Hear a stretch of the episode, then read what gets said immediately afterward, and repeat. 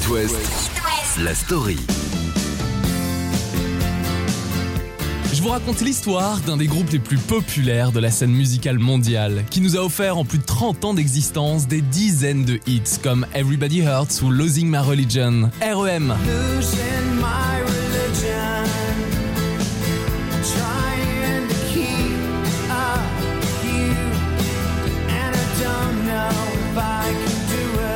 Créé en 1979, c'est à l'origine un quatuor, devenu trio après le départ du batteur en 97, avec bien sûr le chanteur charismatique Michael Stipe, investi aussi dans de nombreuses causes humanitaires. Le groupe a influencé des formations rock, de Nirvana en passant par Radiohead jusqu'à Pearl Jam, et c'est sans vraiment de raison connue que les membres de REM décident de se séparer en 2011, laissant derrière eux 15 albums en 30 années d'existence. Et ce soir, voici leur histoire.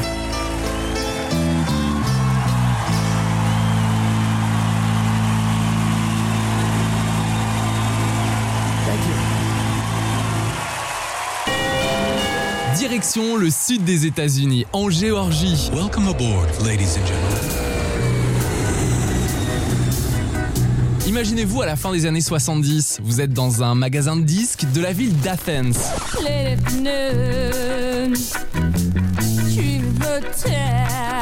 Vous vous baladez dans les rayons de ce magasin de disques, vous écoutez des vinyles cultes de Patti Smith,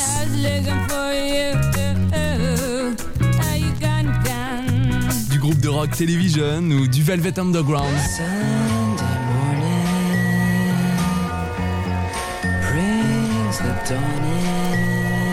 Là, un passionné de musique qui travaille dans ce magasin de disques vous conseille des pépites pour vos oreilles. Il s'appelle Peter Buck. Vous ne le savez pas encore, mais c'est le futur guitariste de REM qui bosse ici pour payer ses études. Et c'est d'ailleurs dans ce magasin de disques que Peter rencontre Michael Stipe en 1979. En fait, au départ, c'est un client, Michael, qui dépense son argent dans les vinyles. Et tous les deux découvrent qu'ils ont une passion commune. C'est la scène punk new-yorkaise. Et Michael Stipe, futur chanteur de REM donc, avoue qu'à cette époque, il achète tous les disques que Peter Buck se met de côté.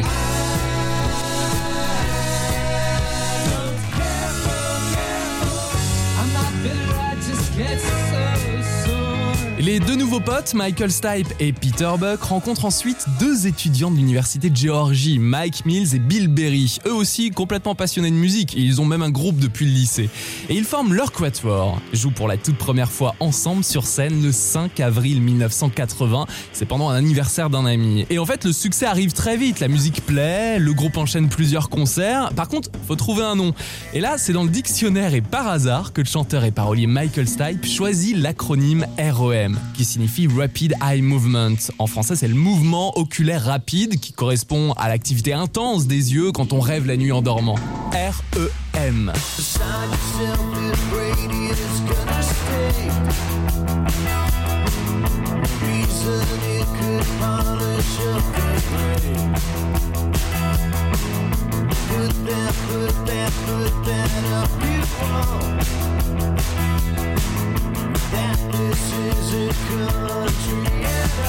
Là, c'est le début des tournées amateurs pendant près de 5 ans. Alors, fini l'école, faut se concentrer sur l'avenir du groupe qui, grâce au premier concert, rôde un début de répertoire. Et ça marche, le public est séduit. Et d'ailleurs, il y a quelqu'un qui tombe complètement fan de REM pendant un live en Caroline du Nord. C'est un disquaire, il s'appelle Jefferson Holt et il est tellement impressionné par le concert donné par REM dans sa ville de Chapel Hill qu'il déménage à Athens, la ville du groupe, pour devenir son manager. Ensuite, les concerts s'enchaînent, REM sillonne les routes du sud des États-Unis dans un van bleu.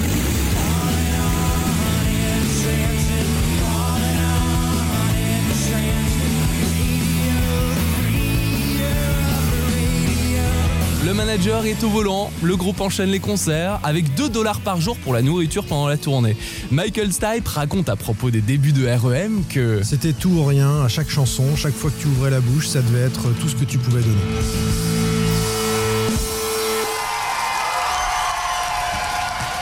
Thank you. Good night. REM attire des foules de plus en plus importantes et s'enferme dans le studio de l'américain Mitchester en Caroline du Nord au Drive-In Studio. C'est pour enregistrer un premier single qui s'appelle Radio Free Europe en 1981. Et comme le public, de plus en plus de radios universitaires américaines sont séduites. Le pressage final du single est de 1000 exemplaires seulement et les 1000 exemplaires se sont vite épuisés. Et les critiques positives fusent. Le titre est cité parmi les 10 meilleurs singles de l'année 81 par le New York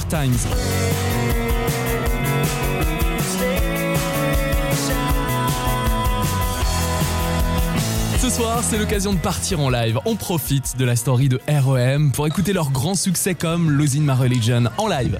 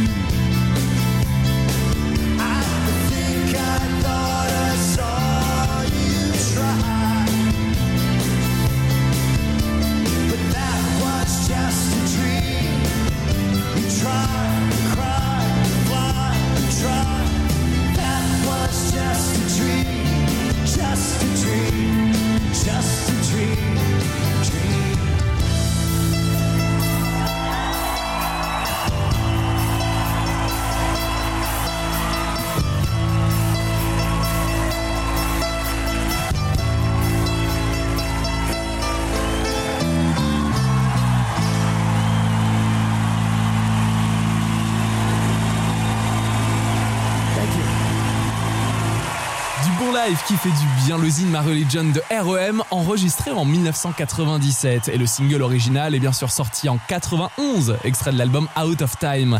Et à l'époque, c'est le guitariste Peter Buck qui compose le riff principal et le refrain de cette chanson en regardant tranquillement la télévision et avec sa mandoline qu'il vient juste d'acheter. En fait, à la base, il tente d'apprendre simplement à en jouer et finit par s'enregistrer en s'entraînant. Lorsque j'ai réécouté, le lendemain, le début n'était vraiment que moi apprenant à jouer de la mandoline.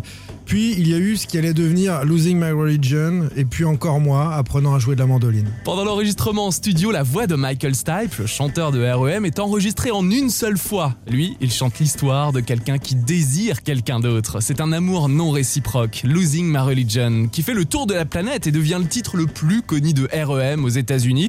Il reste dans les charts pendant 21 semaines. It West, la story. Le premier single de REM, c'est donc Radio Free Europe, qui sort en 1981.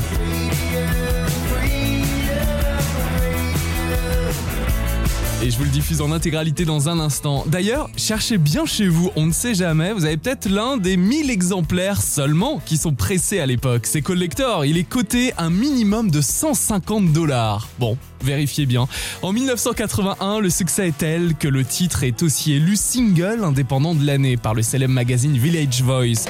Donc REM retourne en studio quelques semaines plus tard pour enregistrer un EP Chronic Town. Il sort en 1982 sur le label IRS de Miles Copeland. C'est le frère du batteur de Police qui vient donc de signer REM.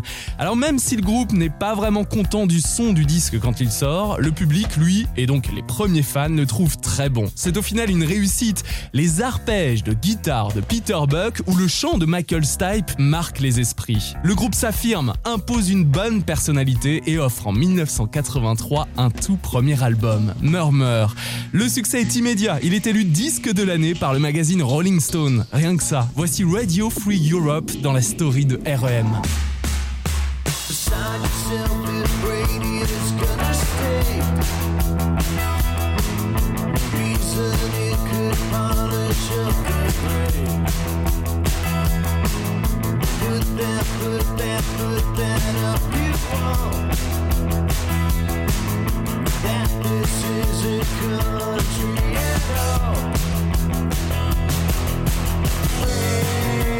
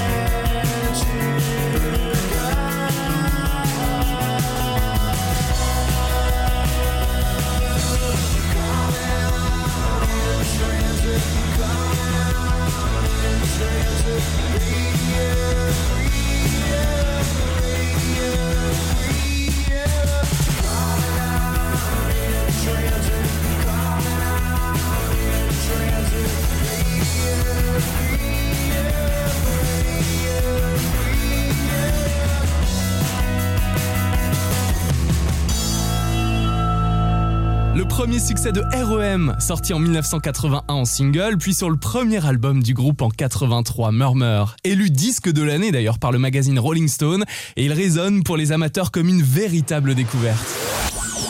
West, la story. Je ne démarre jamais l'écriture d'une chanson avec un ton ou un thème spécifique en tête. Quand j'arrête mon cerveau, c'est l'inconscient qui parle.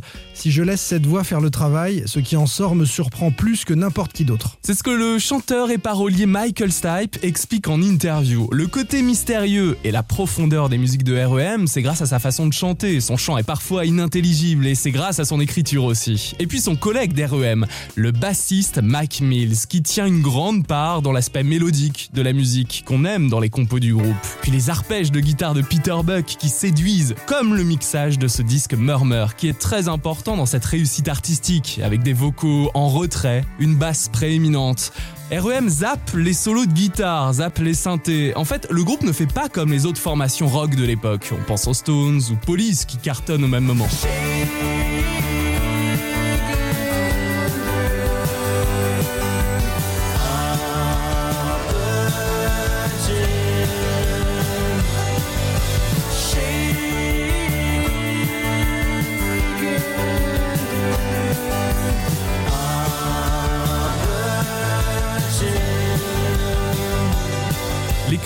Premier album Murmur sont bonnes. Par contre, le disque, lui, se vend à 200 000 exemplaires seulement.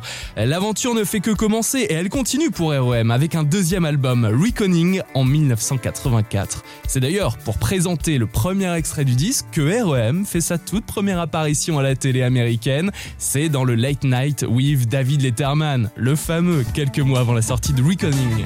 From New York, land of trout streams and apple orchards, it's late night with David Letterman. Tonight, musicians R.E.M. We'll be back, folks, with REM.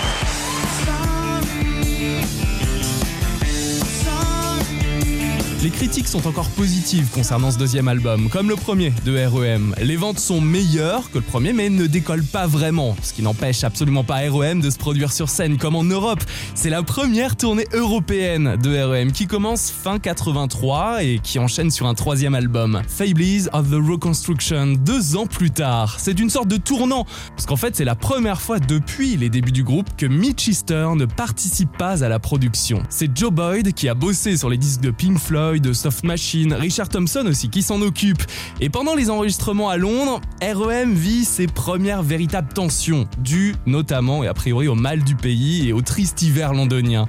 Le groupe est même au bord de l'implosion. Mais son troisième album sombre fonctionne en Amérique. Il devient même la plus grosse vente du label IRS dans le pays. Voici Drive 8 de REM en live.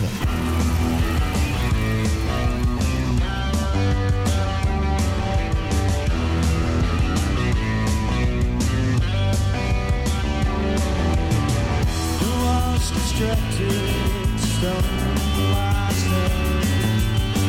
The fields divided one by one. And the train conductor says, Take a break, driver, driver, take a break. You've been on the ship too long.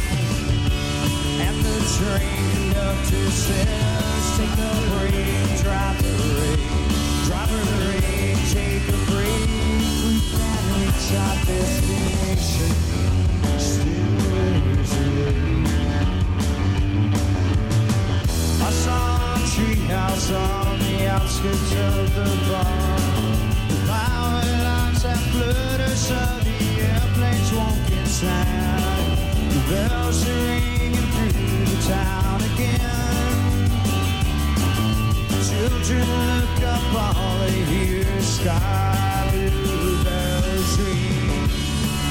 And the train conductor says, take a break, drive a break, drive a break, take a break. We can reach our destination.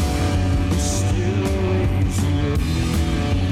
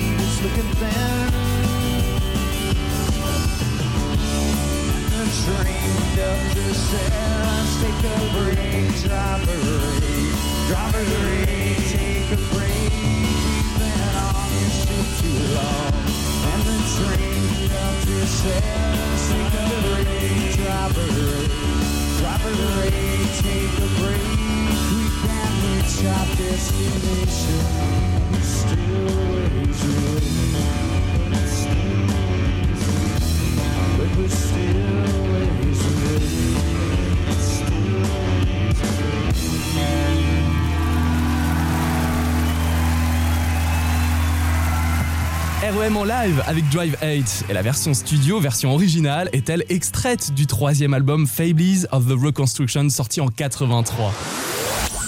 It West, la story. Au milieu des années 80, ça y est, REM est peu à peu et enfin diffusé sur les radios qu'on appelle Top 40 et donc grand public.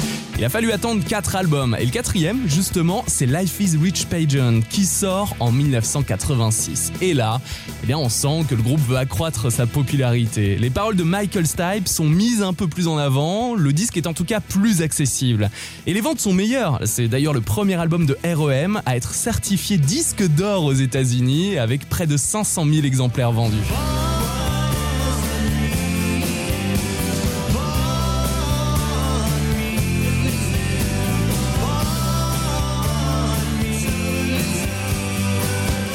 Maison disque IRS continue de croire en REM. Dévoile en 1987 une compile de titres rares inédits qui s'appelle Dead Letter Office, avant que le groupe ne sorte un cinquième album, Document, produit par Scott Litt, qui devient d'ailleurs le producteur des cinq albums suivants du groupe.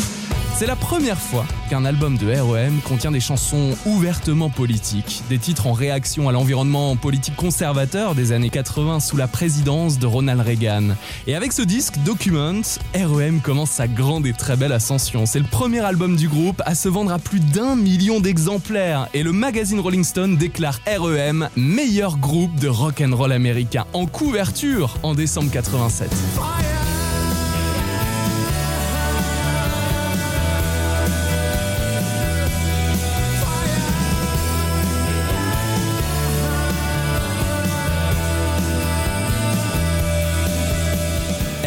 Tout de même frustré à cause de la mauvaise distribution de ses albums en dehors des États-Unis. Alors, le groupe ne renouvelle pas son contrat chez sa maison disque IRS et signe avec la major Warner Bros. Records, avec la sortie d'un nouvel album, le sixième, Green.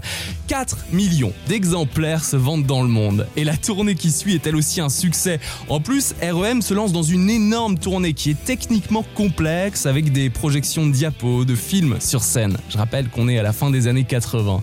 Mais avançons un peu. Après une pause, faut attendre l'année 91 pour retrouver REM qui revient en force avec l'album Out of Time, le fameux, sur lequel est gravé Losing My Religion qu'on a écouté en live en début de cette story, ce hit planétaire qui fait définitivement basculer le groupe dans la catégorie de superstar du rock. Et puis il y a aussi Shiny Happy People avec Kate Pearson des B-52s, groupe originaire de Géorgie, d'Athens comme REM. Et là, certains se disent pourvu qu'ils diffusent. Eh bien, très bonne idée.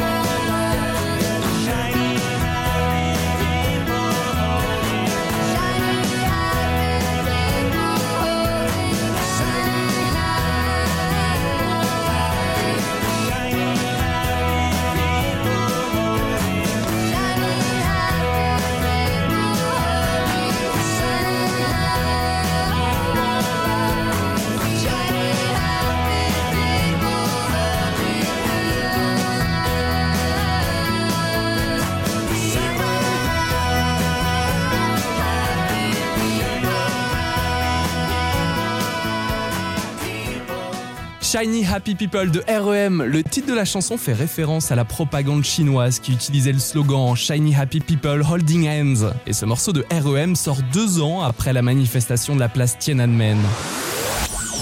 West, la story. En 1991, l'album Out of Time, le septième de REM, se place en tête des charts en Angleterre et aux États-Unis, où il se vend à plus de 4 millions d'exemplaires cette année-là. Et pourtant, pas de tournée, mais quelques shows promo, comme un marquant, le fameux MTV Unplugged.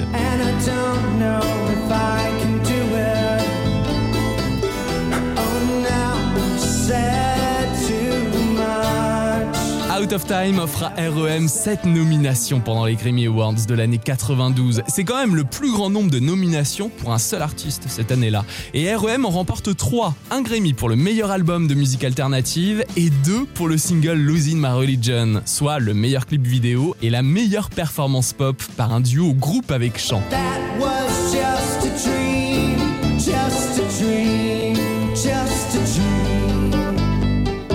L'année 92 est aussi marquée par la sortie du huitième album de REM, Automatic for the People, avec un petit côté folk country rock. Bono de U2 le qualifie d'ailleurs de plus grand disque de country jamais fait. Six singles sont extraits de cet album. 6, c'est un record pour un album de REM, comme la fameuse chanson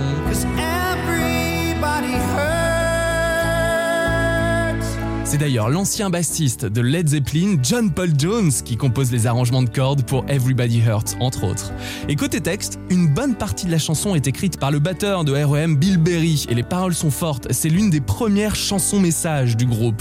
Elle s'adresse à tous les ados qui se sentent mal, qui doutent, qui sont inquiets de l'avenir. Et un peu plus tard, en 95, les paroles sont reprises par Samaritans, l'équivalent de SOS Amitié en Angleterre. Elles sont reprises pour illustrer une de leurs campagnes, alors que le taux de suicide chez les jeunes augmente considérablement au Royaume-Uni à cette période. Le message de cette chanson, c'est Vous n'êtes pas seul. Voici Everybody Hurts de REM en live.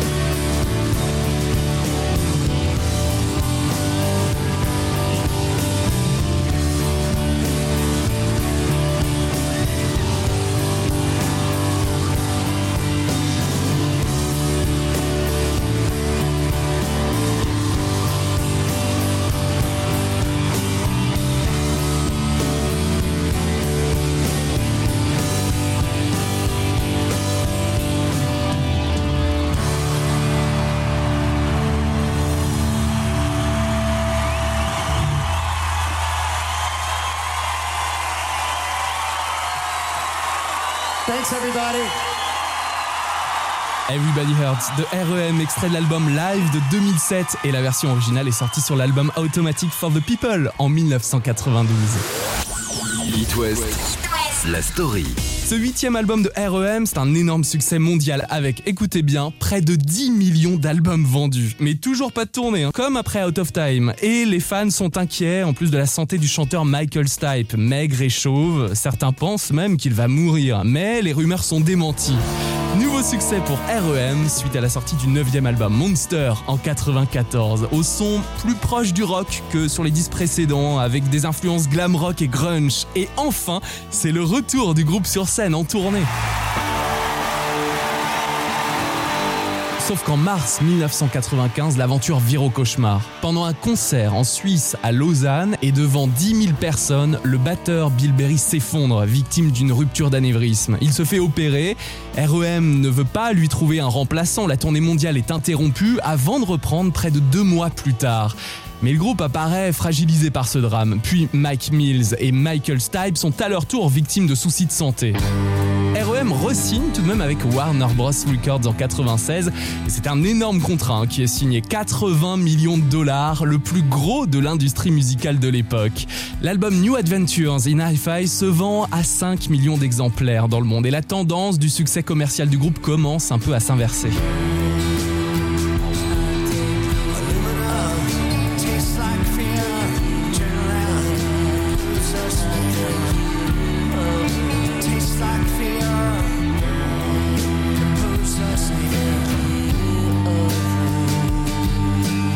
C'est aussi le dernier album de REM sur lequel figure le membre fondateur et batteur Bill Berry, qui quitte le groupe de manière amicale l'année suivante en 97. It West, la story. Depuis sa création en 1979 et jusqu'au milieu des années 90, REM séduit ses fans à travers le monde et inspire de nombreux groupes comme Radiohead ou Nirvana. D'ailleurs, le leader de REM, Michael Stipe, est le parrain de Francis Bean, la fille de Kurt Cobain et de Courtney Love.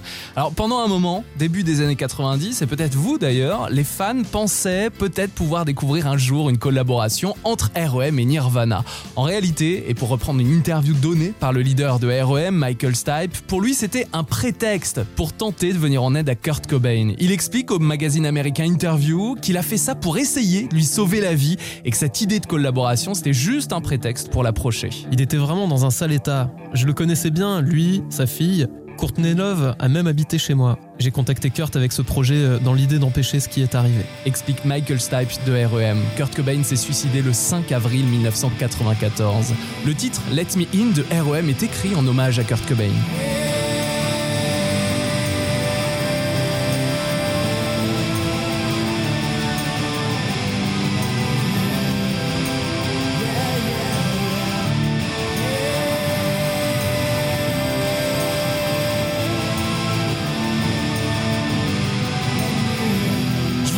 Coffret de luxe que REM a sorti en 2019. C'était pour fêter cette année-là les 25 ans de l'album Monster. Là, il y a 5 CD, un Blu-ray avec des mix inédits, des démos, du live aussi, un live complet enregistré à Chicago en 95. Il y a aussi un documentaire à voir, un doc d'une heure et demie sur la tournée qui a suivi la sortie de Monster et des clips qui en sont issus comme...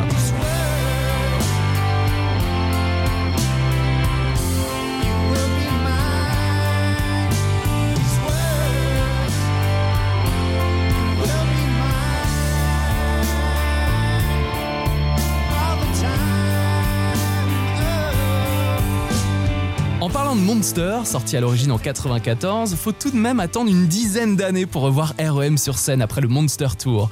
En 2004, REM tourne avec Pearl Jam ou Bruce Springsteen et repart en tournée mondiale l'année suivante, tout en participant au concert du Live 8 à Londres.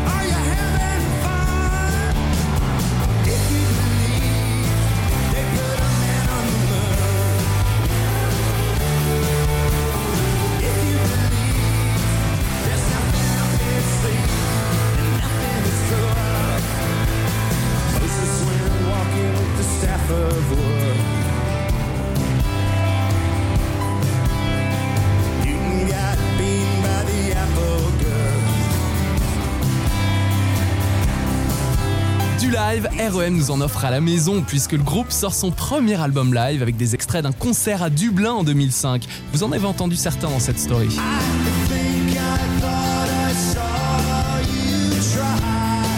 Début de l'année 2008, REM dévoile son quatrième album studio depuis le départ du batteur Bill Berry. C'est Accelerate. Et vous l'avez peut-être chez vous, il est assez court ce disque. Il ne dure que 34 minutes et 39 secondes. Par contre, il marque un grand retour aux sources. On repense aussi à l'album Monster de 94 quand on l'écoute.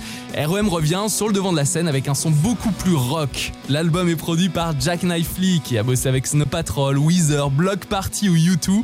Et c'est même The Edge de U2 qui insiste et qui fait que REM choisit de bosser avec Jack Knifley.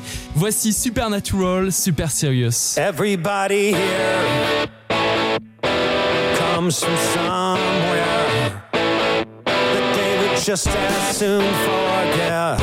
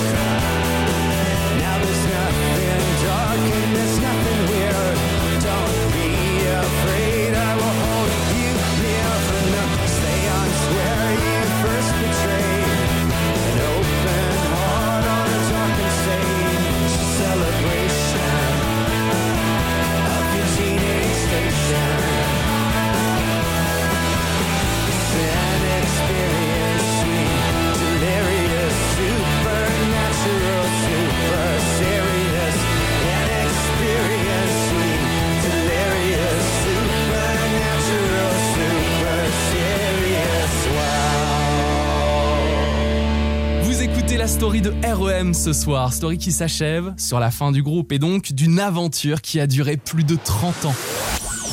West, la story.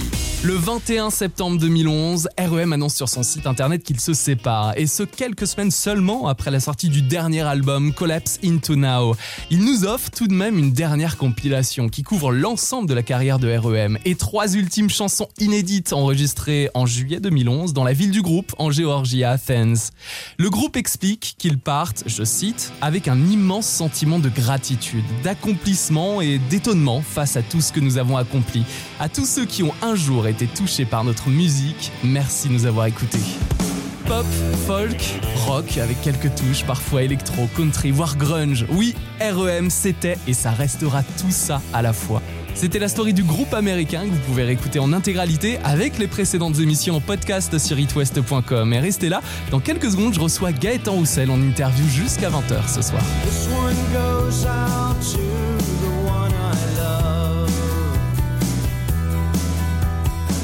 This one goes out to the one I've left behind. A simple prop to occupy my time. This one goes out to the one